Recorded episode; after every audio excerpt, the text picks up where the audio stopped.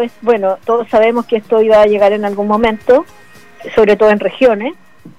Eh, las primeras semanas del brote en que había personas contagiadas y personas en UTI eran personas eh, que eran viajeros, jóvenes que venían infectados de fuera de Chile con un nivel socioeconómico alto y en clínicas privadas. Entonces, eh, hasta hace una semana atrás, todo el mundo se vanagloriaba que teníamos baja la mortalidad, eh, etcétera, pero para mí la situación era esa. Eh, y era esperable que en el momento de que la epidemia llegara a regiones, que no es lo mismo que Santiago, y, acusara, ¿no es cierto?, eh, hacia sectores más eh, populares, obviamente esto iba a ocurrir. Mm. Y lamentablemente en Temuco, además, se asocia con la contaminación atmosférica. Mm. Eh, ha habido algunos artículos que han salido en esta última semana que asocian mayor agresividad del virus en ciudades ah. con contaminación atmosférica. Ah, mira se potencian las dos situaciones. Mm, mira, buena, buen, buen punto para, para quienes no estamos en esa situación. Ah, ahí yo quiero hablar de la sintomatología con usted, pero quiero hacerle un comentario eh, que me dejó preocupado. Eh, y es lo que pasó, voy a hacer un parangón entre lo que pasó en Chillán y lo que podría pasar con nosotros acá. Eh, Chillán venía anunciando de 20 casos, pero no estaba haciendo los exámenes en el mismo Chillán, lo estaba haciendo en otro lugar. Instalaron el laboratorio y el primer caso pasó de 20 a 89. Claro. Bueno, es esperable que ocurra. De hecho, en la región tenemos más de 140 muestras que están en espera de resultados. Y eso es por lo menos 10 a 12 casos positivos que no todavía no sabemos que están positivos. Mm. Peligroso porque esa gente sigue dando vuelta. Así es, esperemos que estén cumpliendo la cuarentena que se les dice, pues. pero acá, como he dicho en otra oportunidad, estamos eh, mm. en las manos de, eh, el, no sé, el criterio de otras personas. Ya, vamos a la sintomatología, porque eh, cuando llegó el, el, bichito a Chile, doctora Muriel Ramírez, de la Universidad Católica del Norte, era fiebre, eh, tos seca y dolores musculares, creo. Fatiga, sí, cefalea. Mm, dolor cefalea. Y ahora aparecieron falta de olfato, colitis o diarrea eh, y otras alternativas más. Y resulta que la fiebre es la que menos se ha presentado. De los casos que tenemos en Chile, ¿cuál ha sido la sintomatología en definitiva más persistente Mire, lo que pasa es que ahí una cosa es lo que efectivamente presentan los casos y otra cosa es lo que dicen los registros. Y los registros muestran lo que los médicos que están atendiendo a los pacientes en la urgencia de forma rápida marcan en un papel. O en este caso en el, en el, en el formulario de notificación en el computador.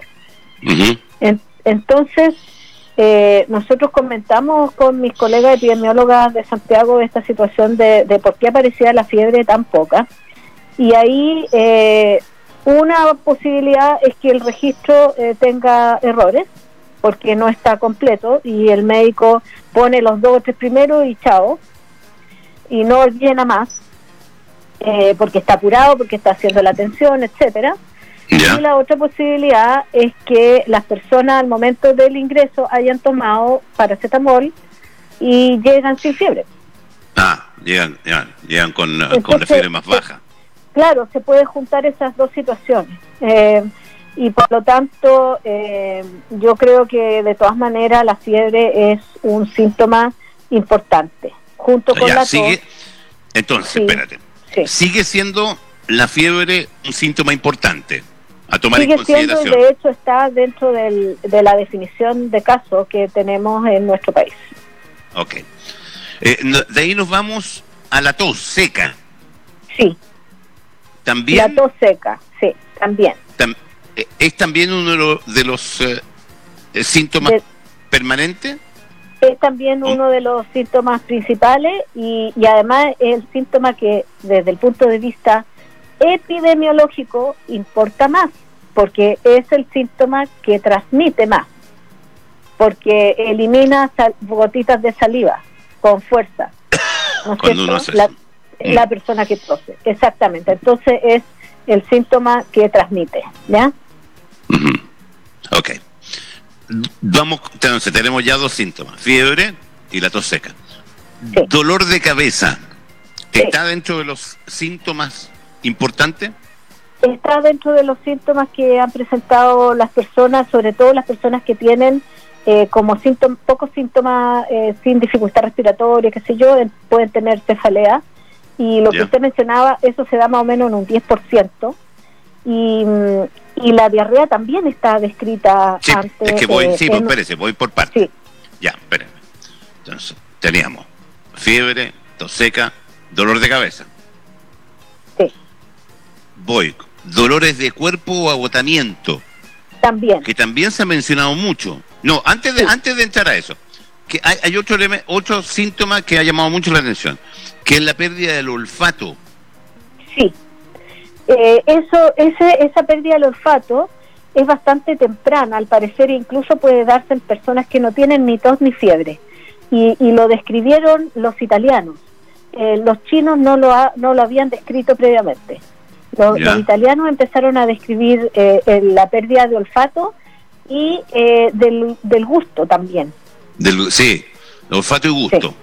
sí. Mm. Exactamente, y eso ocurre porque el virus, eh, como entra por la mucosa respiratoria, también afecta eh, la parte eh, superior de la vía respiratoria, que es donde están la sensibilidad del, olfato y del gusto, y, también puede iniciar con ese síntoma algunos problemas de tipo neurológico. Ah, ojo. Mm. Ahora, ese síntoma se ha dado en Chile, el de la pérdida del olfato y del gusto. ¿Ha estado presente? Seguramente sí, pero no estoy segura si está en el formulario de, registro de, notificación del caso. No. Me da la impresión que no está. No, no está, por eso. Es algo que fue. Eh, por eso después yo la quiero llevar para allá, porque por eso estoy haciendo el barrido de todos los síntomas, mm. para que la gente tenga claro que cualquiera de esas cosas, de algunos, dos o tres de esos elementos pueden ser que sea eh, que usted tenga coronavirus. Ya, me, me voy desde, eh, desde la pérdida del olfato del gusto, dolor de hueso o fatiga del cuerpo. Eh, ¿Qué es lo que es precisamente? Son los típicos dolores musculares que, que se sienten también con la influenza o con la gripe.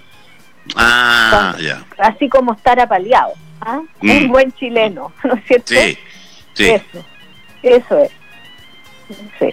Y el dolor de garganta también es frecuente. Y ya, vamos, para allá. Dolor de garganta. ¿Ese dolor de garganta es similar a la amigdalitis?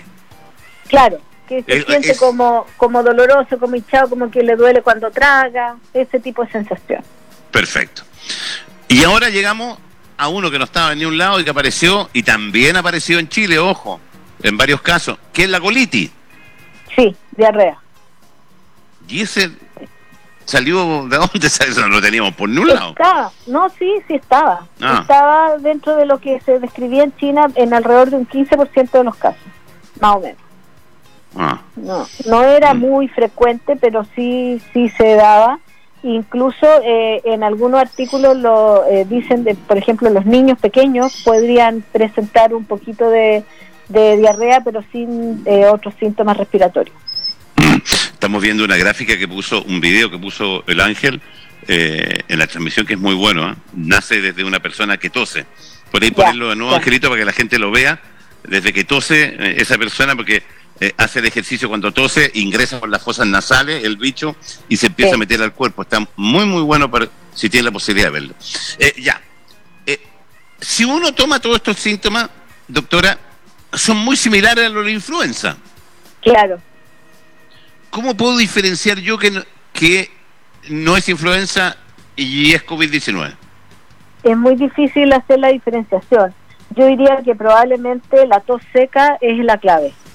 ah. eh, podría ser la clave. Y, y obviamente la falta de olfato si es que la tuviera. Pero es muy difícil hacer la diferenciación y eso va a ser terrible ahora que viene el invierno y puede empezar la, la gripe.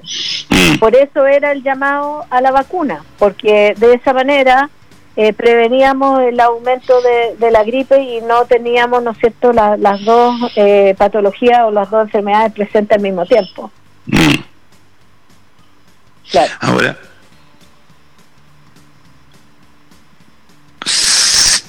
si yo tengo uno, eh, imposible porque es uno de esos síntomas, de todos los síntomas que hemos hablado, ¿cuándo debo recurrir eh, asustarme y hacerme el examen. Cuando tenga dos de tres, tres, tres o sea... Claro, la, fiebre y otro más. ¿La fiebre sí o sí? Sí, la fiebre y otro más. Así es. La fiebre y otro más. Ahora, más vale prevenir que curar, ¿no es cierto? O sea, ¿a qué me refiero? Tampoco vamos a, a porque el chileno es medio laraco no vamos a llenar, sino tampoco tenemos la capacidad de hacer los exámenes. Bueno, igual le hacen el test antes, mm. eh, pero si tenemos la duda, porque claramente se puede confundir con, con un resfrío fuerte también, más que una influenza también puede confundirse con un resfrío fuerte. Eh, no, fíjate, porque resulta que el resfrío fuerte tiene el moquillo. Y, ah. y esta, el coronavirus no da moquillo. Mm corista que le claro, ahí, ahí podría estar una diferencia para distinguirlo. Sí, exactamente, sí. Esa es una, diferencia. Aquí hay una chiquilla, doctora, que es asmática. Dice, yo soy asmática. ¿Cómo diferencio los síntomas del COVID con una crisis de alma, por ejemplo?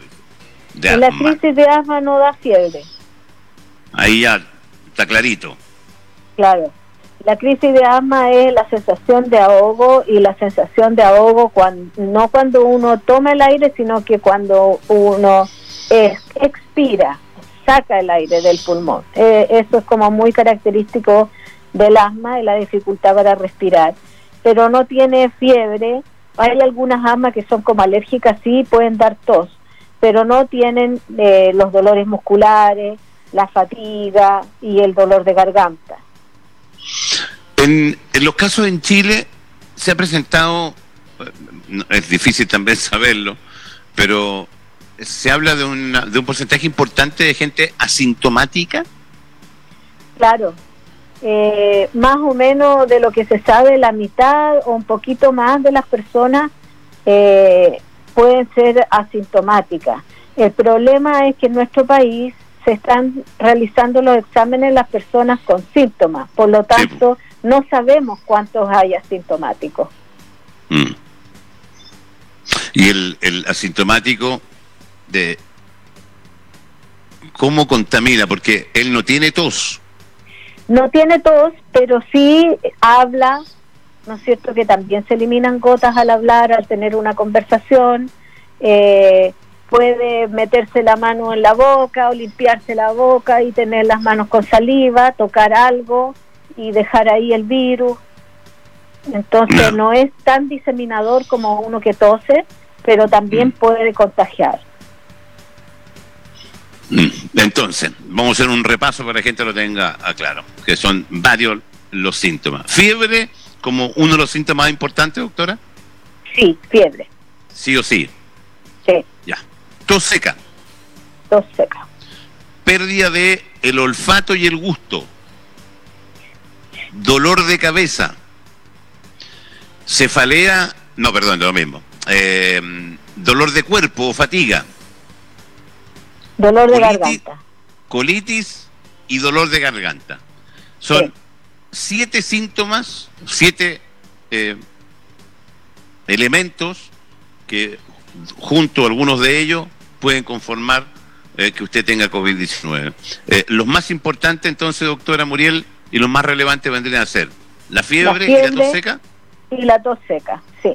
La fiebre y la tos seca, eh, y luego los dolores musculares, también hay falta de apetito, ya el dolor de garganta y el dolor de mm. cabeza.